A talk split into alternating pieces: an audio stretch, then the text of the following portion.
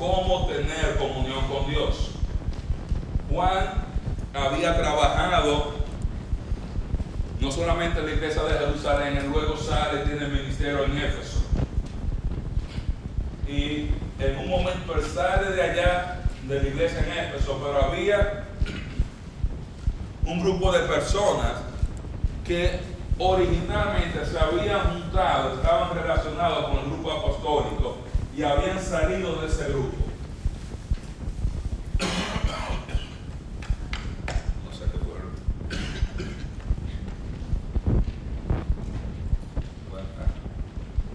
Había un grupo que había salido del grupo apostólico, que había salido a enseñar en las iglesias que usted y yo podíamos mantener nuestra comunión con Dios a pesar de involucrarnos en cosas mundanas. Tú puedes, usted está con la historia de Rodolfo, mi profesor de inglés, que decía, no, tú puedes adorar al Señor y tú puedes tener una discoteca bailando una bachata y tú rezar un Padre Nuestro y un Ave María y creas que porque puedas tener comunión con Dios así. Y estas enseñanzas estaban atacando los principios básicos en cuanto a la comunión con Dios y a la vida eterna. Y Juan les escribe a estos hermanos, preocupados con que ellos pierdan su comunión con Dios por falta o por causa de esta falsa enseñanza. Y él les escribe esta epístola para estimularlos a guardar su comunión con Dios a pesar de tantas malas enseñanzas en el medio que había en ese tiempo. Perdón, hermano. Tener que tomar más agua. Perfecto.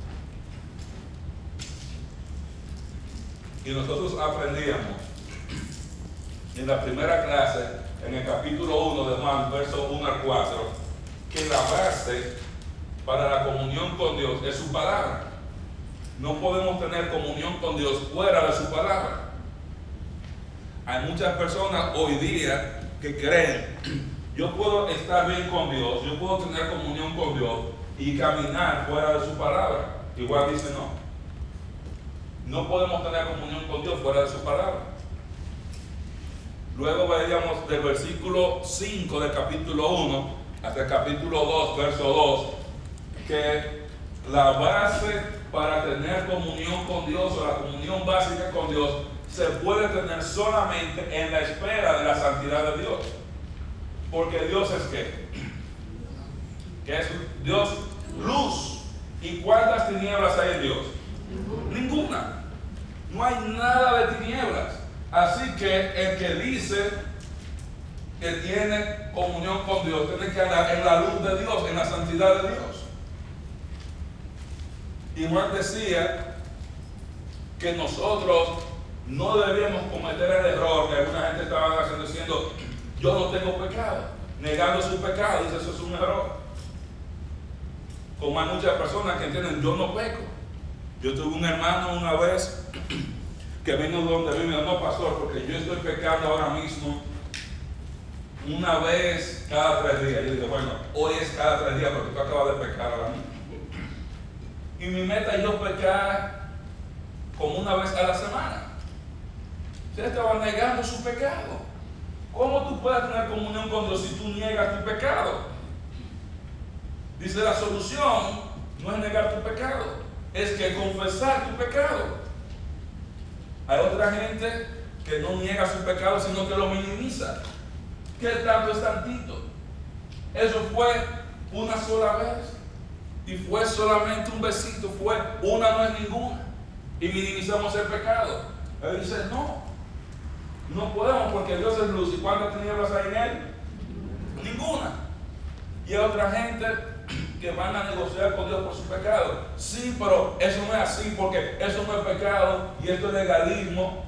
Muchos de nosotros estamos, vemos como si fuera un precipicio aquí. ¿Qué tanto yo me puedo balancear antes de yo caerme? ¿Qué tanto yo puedo caminar en la cuerda floja? ¿Qué tanto yo puedo coquetear con el pecado antes de que yo lo llame pecado? Y es interesante, yo recuerdo cuando Vanessa y yo éramos novios, que yo le pregunto al hermano Lorenzo, ¿qué tan lejos yo puedo llegar con mi novia? Antes de que me digan que es pecado. Yo me digo, ella es tu novia, no tu esposa. Porque en mi mente yo estaba pensando, no, si es mi novia y vamos a tener amor a los dominicanos, eso es, dale para allá. Me dijo, no. no. Pero yo estoy buscando a alguien que me dé apoyo para yo andar sin vergüenza. Entonces yo ando ahí coqueteando, ¿qué tanto? Le puedo poner la mano por arriba de la rodilla, por debajo de la rodilla, por aquí, por allá. Yo fui buscando lana y salí trasquilada. Y muchas veces estamos negociando con los pecados. Bueno, eso fue una mentirita blanca y fue así, fue así, y tratamos de ver. que si tenemos un abogado, que es Cristo, yo no tengo que estar negociando por mis pecados. Yo confieso mis pecados, voy a Cristo y Cristo que se encargue. Porque si tú quieres tener comunión con Dios, tú tienes que andar en la luz de Dios. Entonces no hay que negar el pecado, no hay que esconderlo. El pecado, la vida del cristiano, tiene que ser confesado, porque si confesamos nuestros pecados, que aprendimos, Él es feliz justo para perdonar nuestros pecados y limpiarnos. ¿De qué nos limpia? de toda maldad. Tú confiesas todos los pecados que te son conocidos de los que tú estás consciente y Dios te va a limpiar no solamente de sus pecados, sino de los pecados que tú no te acuerdas. ¿Ustedes se acuerdan de todos sus pecados? No. Yo le voy a decir algo. Nosotros no tenemos conciencia de todos los pecados que cometemos. Si usted tiene conciencia de un poquito así de pecado, usted probablemente está cometiendo un chorro de pecados.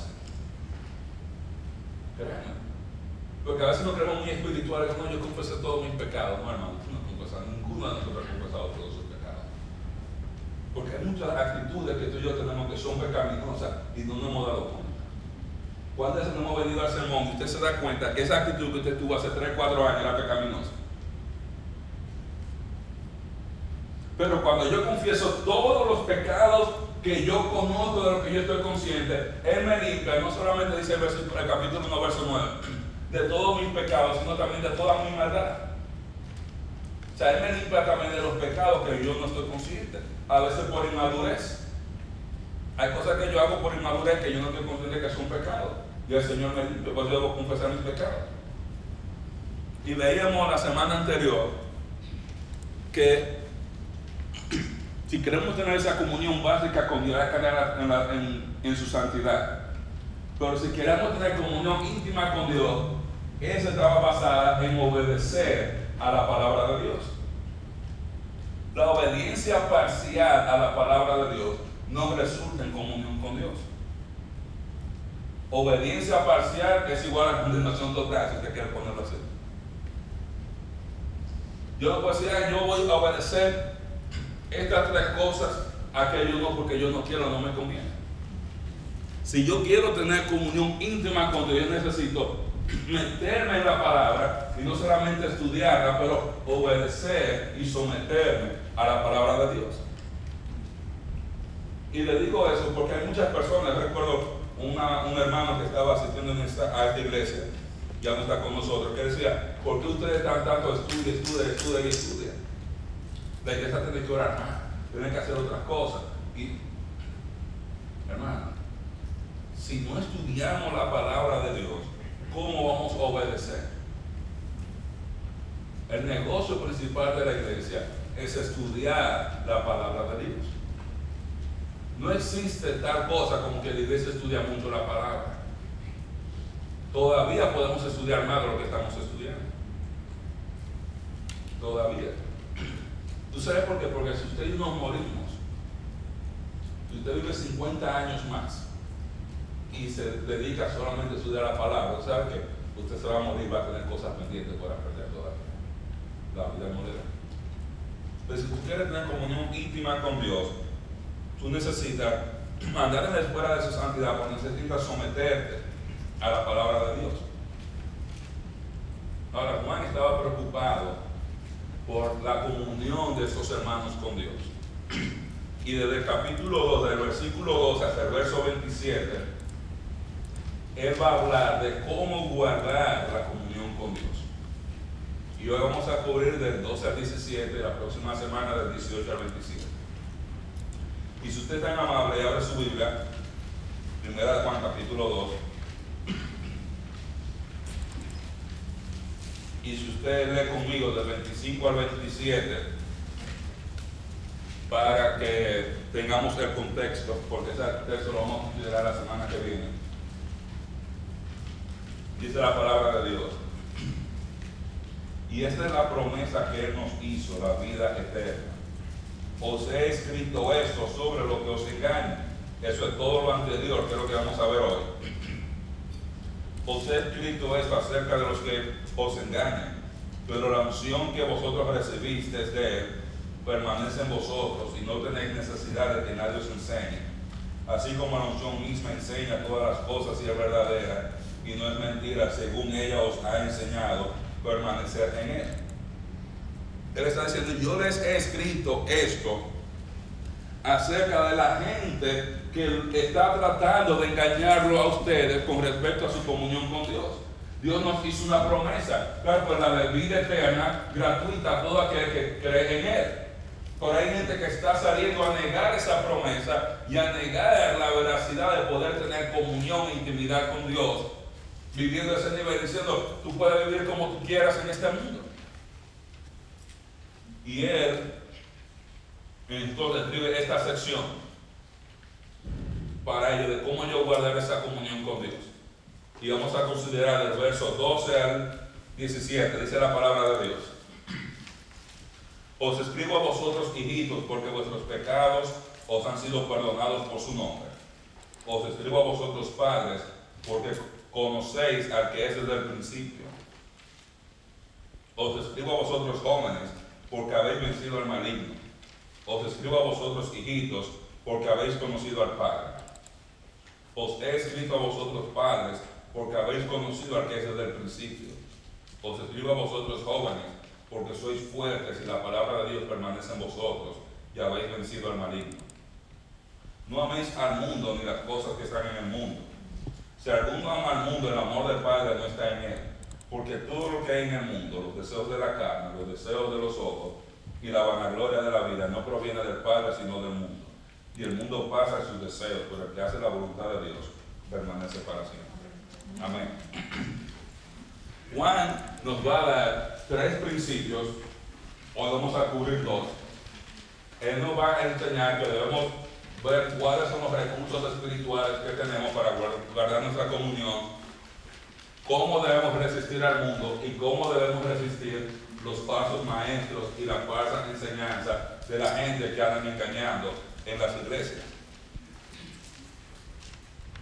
Entonces el primero nos va a decir, reconozca los recursos espirituales. Ese es el primer principio. Si tú quieres guardar tu comunión con Dios, tú tienes que aprender a reconocer los recursos espirituales que Dios ha puesto a nuestra disposición para que lleguemos a tener comunión íntima con Él. Juan les dice a sus lectores, os escribo a vosotros, hijitos, porque vuestros pecados os han sido perdonados por su nombre. Y esa expresión hijitos ahí está hablando de un bebé, de un bebé. ¿Qué puede ser un bebé con respecto a sus padres cuando está recién nacido? Nada, nada. Sin embargo, ¿quiénes tienen bebés pequeños aquí? ¿Verdad? Por allá. Hermana, ¿a qué edad su bebé pasó a ser parte de la familia? ¿Mm? Desde que nació, es parte de la familia. ¿Podía, ¿Puede hacer tu bebé algo por ti ahora mismo? No. No te puede ayudar a limpiar la casa. No te puede guardar los trastes. Sin embargo, ella nació y es parte de la familia, tiene la misma sangre. Y cuando Juan dice, os escribo aquí a vosotros, hijitos, está hablando de esa primera experiencia espiritual de ellos como creyentes. Dice, os escribo a vosotros, hijitos, porque vuestros pecados han sido perdonados por su nombre. el primer recurso espiritual que tenemos es el perdón de nuestros pecados. El primer recurso espiritual que tenemos para tener comunión con Dios es el perdón de nuestros pecados a través de Cristo y nuestra conexión con el Padre. Ese hijito es diferente del hijito más adelante. Hablando de un bebé. ¿Qué puede hacer un bebé? Mirar y reconocer a papá y a mamá. Y ya no puede hacer más nada, digo anunciar. Pues eso todos los creyentes, el hecho de que tú hayas aceptado a Jesús como tu Salvador, te pone en una posición privilegiada con respecto al mundo, porque tus pecados han sido perdonados por Cristo y por tanto ahora tú eres parte de la familia de Dios y por tanto tú tienes la oportunidad de tener comunión con Dios. Hay muchas personas que te van a decir, tú no puedes saber si tú eres salvo. ¿Cómo que no? Si tú no sabes que tú eres salvo, ¿tú sabes qué pasa? Eso quiere saber que tú no sabes si tú eres hijo de Dios. Tú no sabes si tú has nacido de nuevo, eso es lo que te están diciendo. Y si tú no sabes si eres hijo de Dios, ¿cómo tú sabes que tú puedes acercarte al Padre en confianza y pedirle? ¿Cómo tú sabes que Él está escuchando tus oraciones? Esa es la promesa que nos hizo al final del texto, la vida eterna. Y el primer recurso que tenemos que recordar, que nuestros pecados han sido perdonados por su nombre. Y ese hijito está hablando de esa conexión del padre con el bebé. Y no está diciendo hay hijitos como si fueran hijitos de él, de Juan. Está hablando hijitos como si ellos fueran hijos de Dios. Y más adelante va a decir, mirad cuán amor nos ha dado el Padre para que seamos llamados hijos de Dios. Entonces tú y yo podemos tener comunión con Dios cuando más atrás Cristo, porque nuestros pecados han sido perdonados por su nombre. Solamente Cristo puede perdonar nuestros pecados. Cuando una persona viene a Cristo, cuando una persona pone su fe en Jesús como su Salvador, ahí comienza borrón y cuenta nada. Gloria a Dios. Amén. Amén. Ahí es donde usted dice gloria a Dios. O sea, todos sus pecados han sido perdonados en ese momento. Y aunque usted sea un bebé espiritual, porque usted no sabe nada espiritual, no sabe, usted no sabe cómo es que hablan los evangélicos, usted no sabe cómo es que, cómo, cómo es que se hacen las cosas en la iglesia, pero ya usted es un bebé, parte de la familia y tú puedes tener comunión con Dios desde ese primer momento. Desde el primer, la comunión con Dios no es exclusivo de los ancianos de la iglesia. La comunión con Dios no es exclusivo de los pastores. La comunión con Dios no es exclusivo de un hermano que tiene 20 años en el Evangelio. La comunión con Dios es un privilegio que tienen todos los creyentes porque nuestros pecados han sido perdonados por su nombre y ahora estamos hijos de Dios, hijos del Padre. Estamos conectados de Padre a Hijo. Lo que tenemos hijos sabemos que nuestros hijos no siempre nos llegan de orgullo. Muchas veces sus hijos hacen cosas que usted lo avergüenza. Sus hijos hacen cosas que usted quisiera agarrarlo y ahorcarlo. Yo estaba viendo en, internet esta semana, el 50% de criar a los hijos es mirarlos así, hasta que ellos comiencen a portarse bien. Usted abre los ojos así como si tuviera un hipertiroidismo, hasta que comiencen a portarse bien. Esa es la mitad de ser papá, dándole esas miradas. Pero aunque se porten mal, ¿Usted sabe qué? Son sus hijos. Y el muchacho vuelve. Y usted sabe que no se merece nada. Pero usted vuelve porque, porque es su hijo. Porque es parte de la familia. Aunque no se comporte igual. Los creyentes, cuando tú eres hijo de Dios, nadie puede deshacer tu nuevo nacimiento. La Biblia habla de nuevo nacimiento, no de deshacer tu nuevo nacimiento. Entonces tú y yo podemos tener comunión con Dios porque nuestros pecados han sido perdonados por su nombre y no se nos debe olvidar. Hay diferencia entre culpa y perdón, ¿usted sabía eso? Muchas veces Dios nos perdona y todavía usted y yo nos sentimos culpables. Eso que yo me sienta culpable no tiene nada que ver con el perdón de Dios. Porque al momento que yo confieso mis pecados y traigo mis pecados delante de Dios, Él me perdona inmediatamente, aunque yo me siga sintiendo culpable.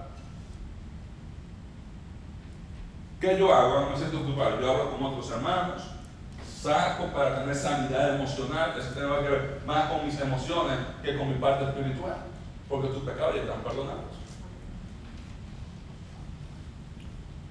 Entonces usted no debe dejarse llevar de la gente que le habla de que hay otra manera de tener comunión con Dios, de que ven este curso, de este, este libro, llega a tener esta experiencia. Yo he visto libros que hablan de cómo usted hacer para tener ciertos dones espirituales, ciertas cosas, tener comunión con Dios. No, yo puedo tener comunión con Dios porque mis pecados han sido perdonados. El segundo recurso que tengo a mi disposición es el conocimiento profundo del Padre a través de la obediencia a su palabra. Él dice, os escribo a vosotros padres, porque conocéis al que es desde el principio. Y está refiriéndose con todo esto al mismo grupo de gente. Por estar en una iglesia que es madura, y obviamente tiene en mente los líderes que Dios ha puesto en la iglesia para que estén enseñando. Y dice, yo les escribo a ustedes porque ustedes conocen al que es desde el principio. Y esa expresión desde el principio está en el capítulo 1, verso 1, al que era lo que era desde el principio. Pero ustedes han conocido al mismo Dios. ¿Por qué? Porque ustedes están en comunión íntima con Dios, viviendo en la de su santidad y obedeciendo su palabra. Por lo tanto, cuando viene alguien trayéndote otra enseñanza, otra doctrina, tú tienes que estar ojo pelado, tienes que ponerte chivo, tienes que estar alerta para no dejarte engañar. Ustedes han conocido al Padre a través de la obediencia a su palabra. Por eso, mis hermanos, como yo siempre digo, hay que buscar una iglesia cerca de la palabra, no cerca de la casa. Porque muchas veces, antes de usted llegar aquí, todos nosotros pasamos 15 años por cuántas iglesias. Pero una cosa que se llama iglesia, otra cosa que hay un templo, otra cosa que enseñe la palabra. No hay nada que cause más daño que la verdad mezclada con verdad. Y ahora mismo en las iglesias hay un desastre. Aún cuando somos, no, yo soy de una iglesia bautista, bueno, ya le tengo que preguntar qué tipo de bautista tú eres, o qué te acuerdas, porque usted no puede ni siquiera confiar en eso. Hay que llegar a tener un conocimiento profundo del Padre a través del conocimiento de la palabra, del sometimiento a la palabra. Y eso te va a ayudar a tener comunión con Dios. Y él sigue diciendo, os escribo a vosotros jóvenes, porque habéis vencido al maligno. El otro recurso que tenemos son nuestras victorias espirituales sobre el enemigo al nosotros permanecer en su palabra. Y si usted se da cuenta, no es de que padres, hijos y jóvenes, como si estuviera hablando una generación, la otra generación, no, es el mismo grupo. Bebés espirituales, la madurez espiritual de conocer al Padre te pone en capacidad de ser una persona lista para la guerra y la batalla espiritual como si fuera un hombre joven de guerra. Por eso no hay un orden cronológico de padre, hijo, joven. No, hijito, bebé el padre, la persona que está creciendo en madurez, y jóvenes, hablando de soldados listos para la batalla, ellos que han nacido de nuevo han permanecido y por haber permanecido pueden haber vencido al maligno. Y nosotros, la primera victoria que tuvimos sobre Satanás fue el momento de tu conversión, cuando tú aceptaste a Cristo. Pero también dice, habéis vencido al maligno, la manera que está ese verbo implica que esa victoria permanece. Esa victoria es inalterable. Que no es una batalla que está peleándose toda, sino inalterable. En esa comunión básica somos bebés por el hecho de nosotros haber llegado a, Cristo, poner nuestra fe en Jesús, involucrarnos en su palabra, nos ha permitido nosotros llegar a experimentar victoria sobre Satanás. Luego él viene y da la segunda ronda. Os escribo a vosotros, hijitos, porque habéis conocido al Padre. Ahora está hablando, esa palabra para hijito es diferente en griego que, el primer hijito, que en español vemos que es la misma palabra. En griego son dos palabras diferentes. El primer hijito está hablando de bebés. Aquí está hablando ya de un niño un poco más maduro. que ya conoce a su mamá, a su papá y puede relacionarse con papá y mamá. Hablando de la experiencia de los creyentes allá de haber conocido e interactuado y disfrutado de comunión con Dios el Padre. Y usted se da cuenta que cuando va a los padres una vez más, él no le agrega nada nuevo. Le dice, porque habéis conocido a que desde el principio. ¿Por qué? Porque el nivel mayor de madurez es llegar a conocer a Dios tal cual Él es. No hay más allá. Y muchas personas, le digo esto porque hay muchas personas que están vendiendo experiencias sobrenaturales o paranormales como una manera de tú llegar a conocer a Dios. Tú quieres conocer más a Dios, tienes que meterte en la palabra de Dios y someterte.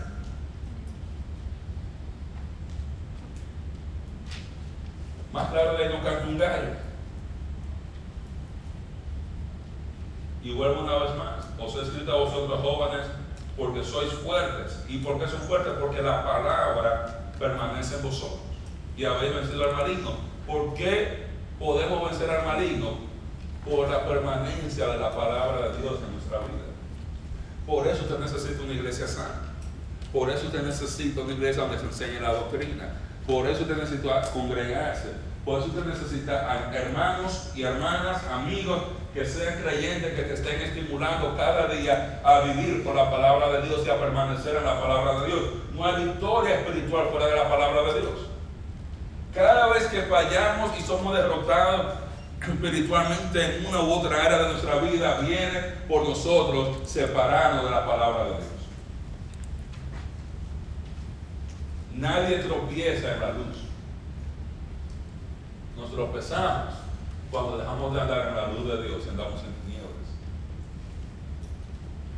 No es que salimos de las tinieblas, de la luz, y nos tropezamos en medio de la luz y caímos en las tinieblas. Sino nos salimos de la luz, nos salimos de la palabra de Dios y comenzamos a ver otra manera de vivir, a considerar otras cosas que hacer. Y cuando vamos en ese proceso de camino, nos tropezamos y nos damos y nos golpeamos. Los que tienen hijos saben cuando yo le dejamos un juguete al lado de la cama usted se levanta en la noche y usted pisa ahí, en ese juguete un carro, con, siempre tenemos una puya o algo para que usted, usted cristiano, usted grita aleluya. para no decir lo que usted quiere, lo que usted dice ahí. Porque nos levantamos, estamos locos. Yo aprendí, que aprender la luz y no me tropiezo.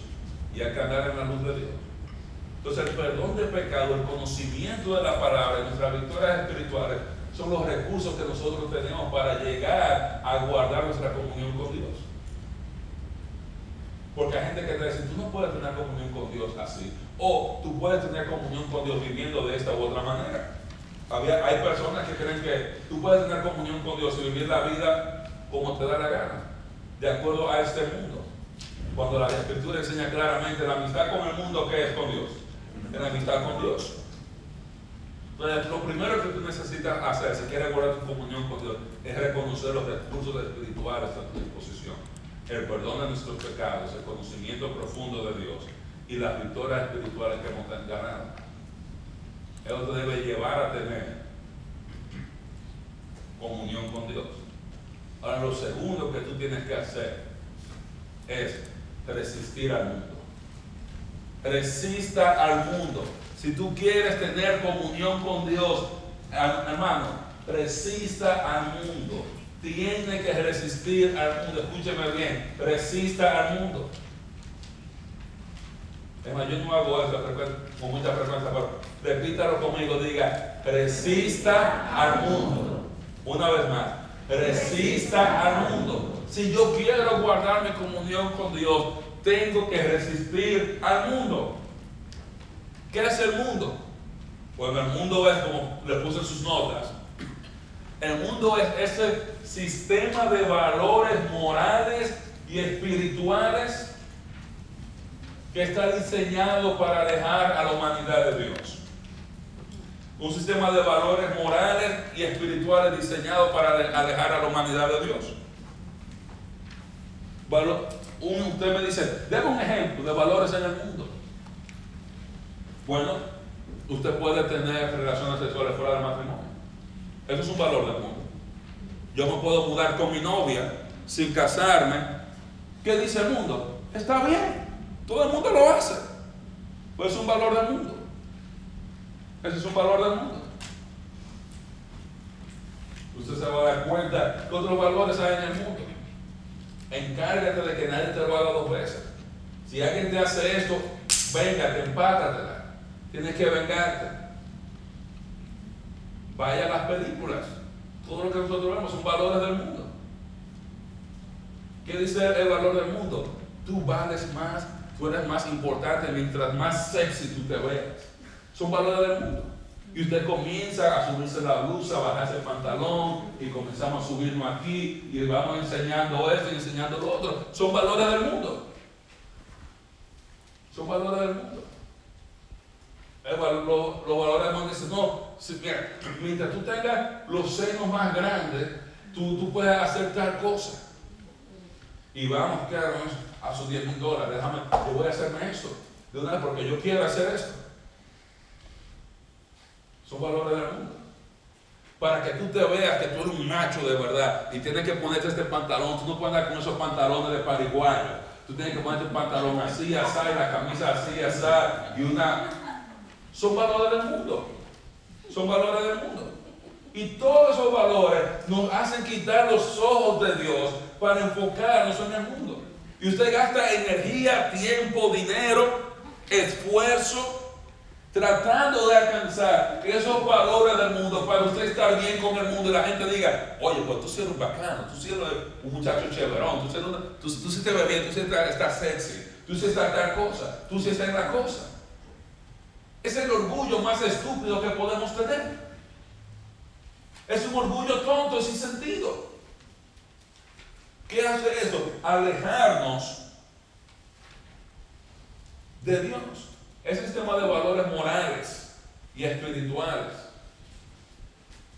Usted como cristiano, van y le ofrecen, no, no, vamos, hay que beber, hay que hacer esto, hay que hacer tal cosa, y pruébate esto, y este cigarro, esta tal cosa, y el mundo está bien. Es interesante viendo películas que ganamos el juego, que vamos a celebrar, ¿cómo a celebrar? Agárrate ese cigarro, ahí tú a James Bond, los superhéroes. Usted se pone a pensar, son valores del mundo, ahora yo quiero verme como James Bond y quiero hacer esto. Yo recuerdo viendo online a alguien que ponen estos modelos con esta ropa así, y después usted va y la compra y cuando usted se la pone, usted se le olvida que el modelo no tiene y, usted se da cuenta que la camisa no me queda como Brad Pitt. Pero tengo a Brad Pitt aquí. Claro. Yo recuerdo a mi mamá, porque siempre viven comprándome ropa. No me traen ropa a mí, de hace años que yo dejé de ser ni large. Porque me traen todas esas cosas de que straight fit, slim fit, eso es para Montenegro y yo tranquilo. O sea, no me pongan algo que yo me lo voy a poner, me queda bien aquí, como si fuera poner una foto de pasaporte. De ahí, pero de aquí no puedo hacer nada, porque ando con, con esto abierto aquí. Entonces nosotros vemos y hacemos, bueno, mire cuántas cosas tenemos en el closet que no usamos. Y entonces, ¿por qué la compramos?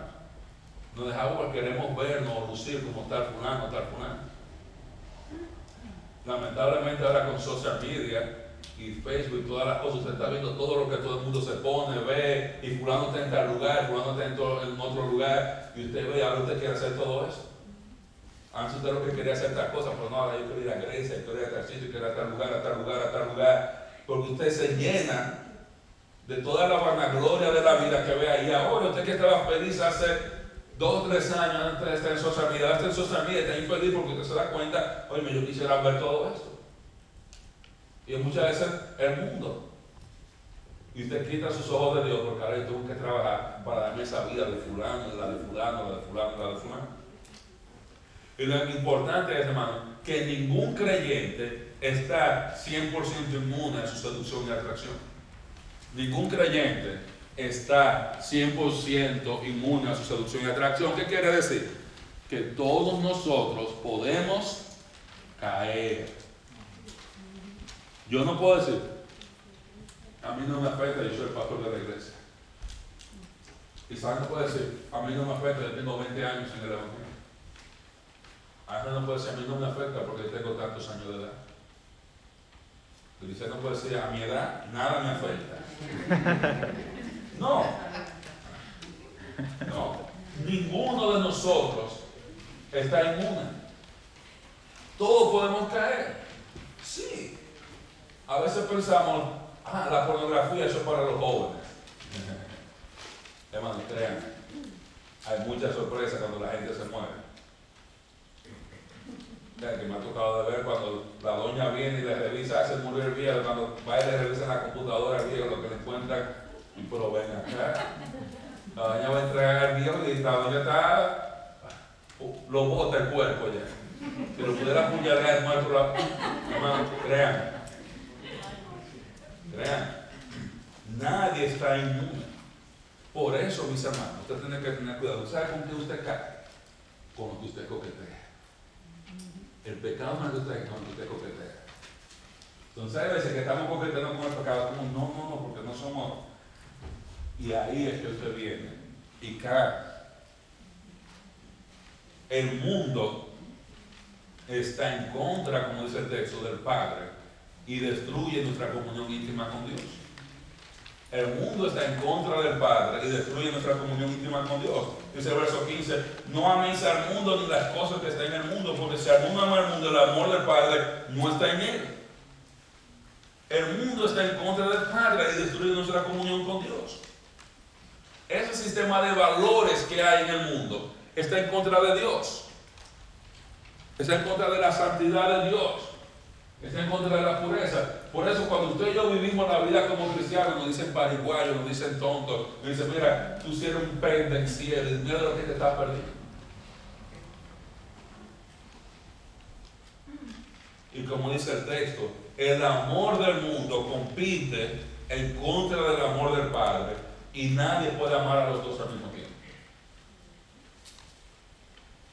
Si alguno ama al mundo, el amor del Padre no está en él. Porque el amor por el mundo compite en contra del amor del Padre. Cuando yo estoy amando las cosas del mundo, eso está compitiendo con mi amor por Dios. Yo no puedo amar a Dios y al mundo al mismo tiempo. O yo amo a Dios o yo amo al mundo. Yo no puedo decir que yo amo a Dios 90%, pero el otro 10%, esa parte de mi vida es para mí. O yo amo a Dios o yo amo al mundo. No hay intermedio, no hay grises. El amor por el mundo compite contra el amor por Dios el Padre.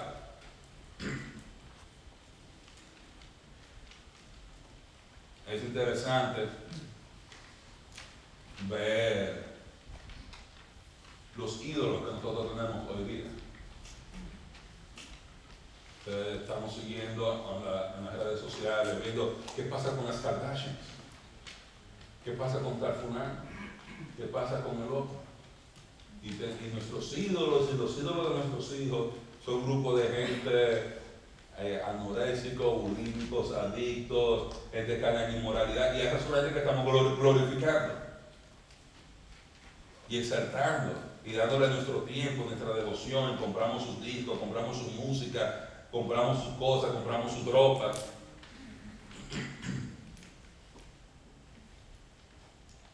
Dice el verso 16 todo lo que hay en el mundo, los deseos de la carne, los deseos de los ojos y la vanagloria de la vida, no, no proviene del Padre. Las atracciones del mundo, las atracciones del mundo no provienen, no se originan en el Padre. Las atracciones del mundo, las cosas que el mundo ofrece, no se originan de Dios el Padre. Y Juan menciona tres cosas. Tres cosas él menciona ahí. Él menciona los deseos de la carne, los deseos de los ojos y la vanagloria de la vida. Dice, ninguna de estas tres cosas que el mundo ofrece se originan en el Padre. Primero, ¿qué son los deseos de la, de la carne? Actividades físicas ilícitas que apelan a nuestra naturaleza pecaminosa. Placer sexual ilícito deseos de la carne, el uso de drogas, de sustancias, placer, ese placer físico ilícito. Si usted se da cuenta, toda la propaganda, todos los anuncios de televisión, los comerciales, que están apelando a una de esas tres cosas. Te van a vender un pantalón y usted le pone el maniquí así, para que vean y está, wow.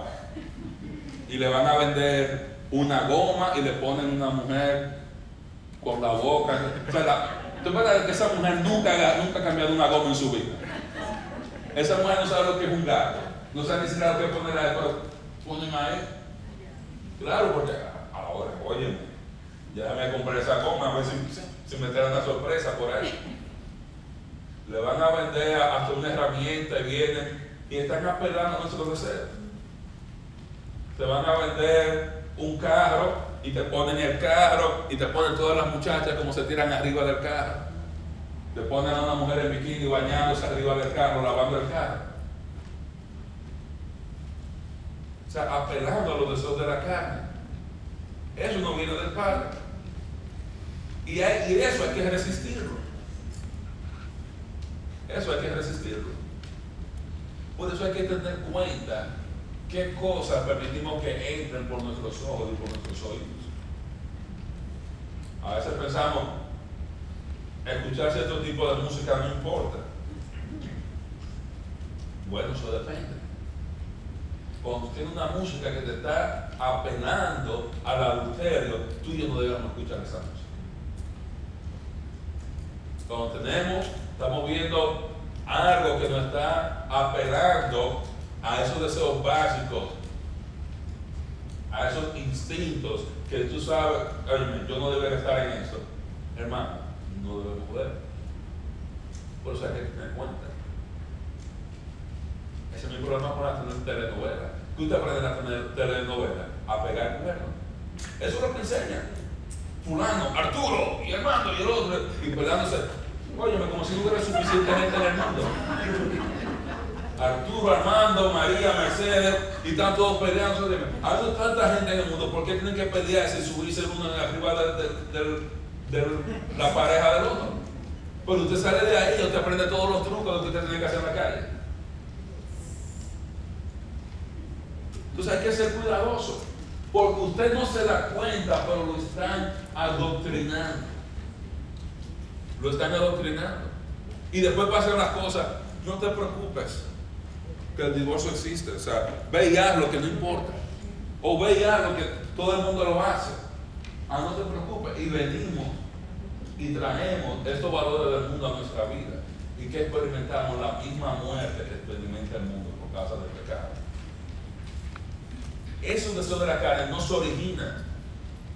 No se originan del Padre. No se originan de Dios. Y te van a alejar de Dios, créeme. Y algunos coqueteamos con esto jóvenes, usted tiene que cuidarse para el matrimonio. Ahora mismo el mundo te dice, no importa, sí importa, sí importa. Hay que ser cuidadoso, porque lo que está en juego es tu comunión con Dios. Es tu comunión con Dios. Y si tú vas a estar saliendo con un muchacho o una muchacha, que sea un muchacho o una muchacha que ame que tú andes en santidad y que tú andes correcto delante de Dios, más que lo que él ama su carne y su deseo de satisfacerse a sí mismo. Alguien que le duela si tú caes espiritualmente. No alguien que está esperando cómo hacerte caer espiritualmente para servirse a sí mismo. No importa lo que diga el mundo. No importa lo que diga su profesor en la escuela, que a no importa. Eso compite, eso va a dañar tu comunión con Dios. ¿Qué pasa con nosotros cuando caemos en pecado? Nos sentimos mal, nos sentimos sucios, no queremos venir a la iglesia porque la conciencia, nadie, hermano, mire, dice la Biblia que el impío anda huyendo sin que nadie lo persiga. Y ya usted llega a la iglesia y de que mencionan algo, ahí se enteró el pastor. Ahí se enteró, alguien le contó, porque usted ya delante de la ahorcado no se puede mencionar soga. Y de que dice, yo usted está preocupado como si alguien lo sabe. Hubo alguien que mandó a, sus amigos una broma, todo se supo, huye. Hubo mucha gente que huyó. Y no sabía de qué estaba huyendo, de su conciencia. todo el mundo se enterrozaba ya, vete. Obviamente no eran dominicanos, los dominicanos enseñan, aunque te encuentren haciendo algo, dicen que eso no es lo que parece, que tú, no lo No, no, no, no, no. Tú, tú viste todo mal, eso no es así.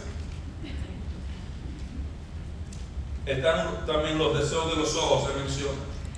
¿Qué son los deseos de los ojos?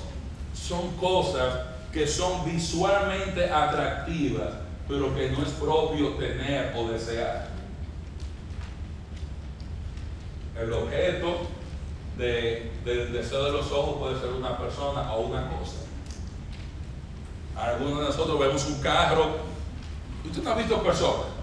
Y yo vi que usted ve, las casas se están cayendo a pedazos, pero tienen un carro ahí, un Lexus del año, un carro de dos puertas y todas las cosas. Te dicen, wow, ¿dónde están las prioridades? Los deseos de los ojos los deseos de los ojos.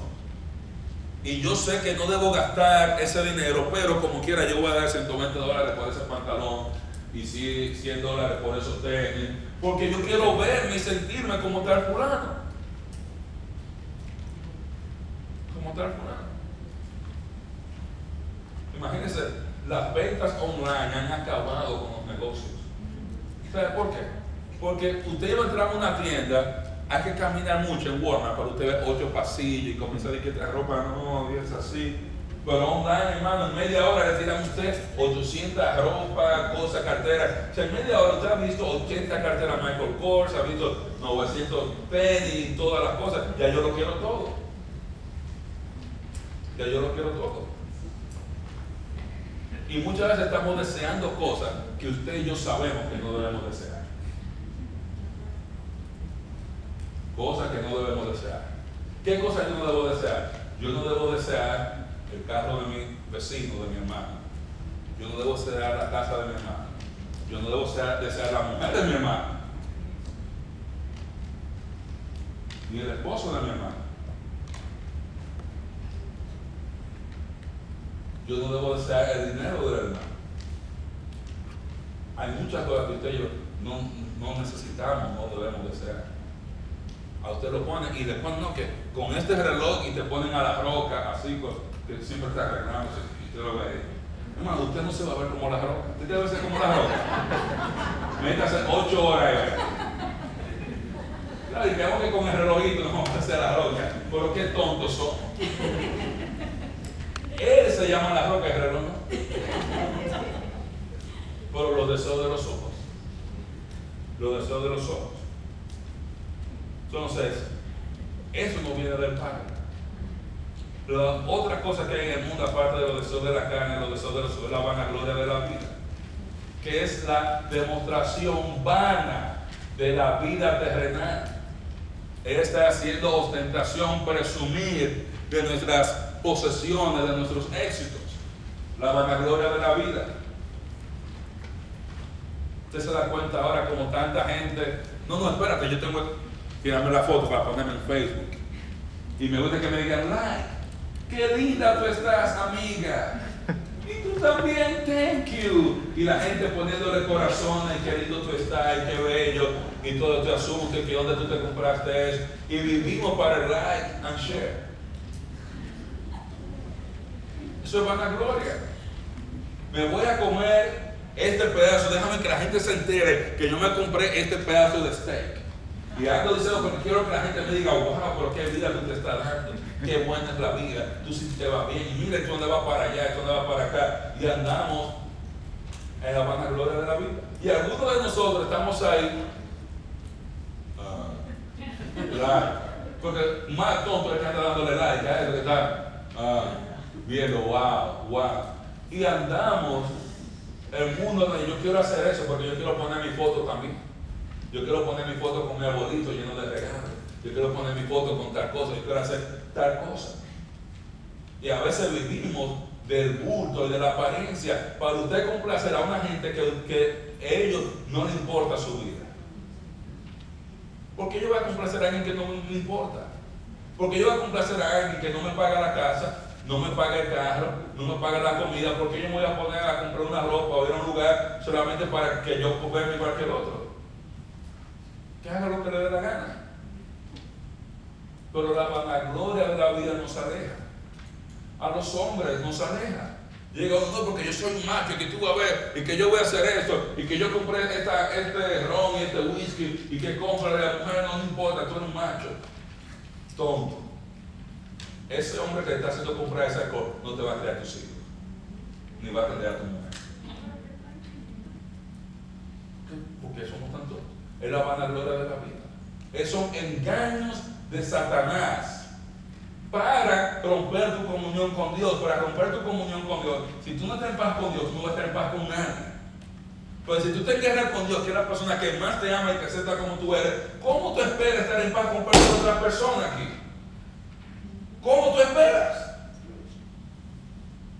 ¿Cómo tú esperas? Si tú ni siquiera con Dios que te ama y te perdona, todas las veces que te equivocas te puedes llevar bien, puedes tener comunión, ¿cómo tú esperas llevarte bien con otro ser humano imperfecto y pecador? Yo tengo que resistir al mundo. Yo tengo que resistir al mundo. Y recordar siempre que yo he sido perdonado. Que yo no necesito vivir esa vida. El hijo pródigo, él no dejó de ser hijo. Alguna gente cree que es un inconverso. El hijo pródigo, el hijo no es un inconverso. Es un hijo, tenía comunión con su padre, con su hermano, se enojó con su padre, dijo, dame lo mío, yo me voy a gozar la vida, y se fue a gozar su vida, mujeres, romo, fiesta, parranda, cuando acabó todo y sus amigos lo dejaron, estaba él comiéndolo. Y ahí levantó los ojos y se acordó, qué feliz yo era cuando estaba con papá. Yo quiero ir donde papá de nuevo. Y comienza y va, y le pide, se acerca, padre, perdona, mi Dios viene, lo abraza y dice, bienvenido. Y algunos de nosotros estamos como el hijo pródigo comiendo lodo y comiendo comida de cerdo, sabiendo que Dios ya nos perdonó y está listo para restaurar nuestra comunión con Él si tú estás listo para venir delante de Él. Dios te ama. Tú no tienes que vivir esa vida. Tú no tienes que vivir la vida de un destituido espiritual cuando tú tienes el Padre de las luces como tu Padre. A veces vivimos tanta amargura, derrota espiritual, porque no venimos delante del Padre y reconocemos nuestros pecados y venimos delante de Él y entender, yo no necesito vivir por el mundo. El mundo al final, hermano, te va a destruir. Algo que yo he aprendido acerca de la de Dios. Nosotros no rompemos la ley de Dios. Las leyes de Dios siempre nos van a romper a nosotros. ¿Tú crees que estás rompiendo la ley de Dios? la ley de Dios te va a romper a ti. Porque todo lo que el hombre siembra, eso va a cosechar. Y Juan termina diciéndole a ellos en el verso 17, el mundo pasa y sus deseos, pero el que hace la voluntad de Dios permanece para siempre. Está diciendo, todas esas atracciones del mundo son temporales. Son temporales. Pero el que hace la voluntad de Dios, las recompensas para aquellos creyentes obedientes que hacen la voluntad de Dios son eternas. Cuando tú andas de acuerdo, cuando tú tienes esa gratificación inmediata, y, ah, ya lo hice, como me sentí bien, y se va. Pero el que hace la voluntad de Dios, la recompensa que viene por ser obediente al Señor, permanece por toda la eternidad. Entonces, si tú quieres mantener tu comunión con Dios, tú tienes que recordar que tú fuiste perdonado, que ya en Cristo tú venciste la muerte y el pecado. Ahora nos toca resistir al mundo y como vamos a ver la semana que viene, resistir los falsos maestros. Amén. Dios bendiga su palabra.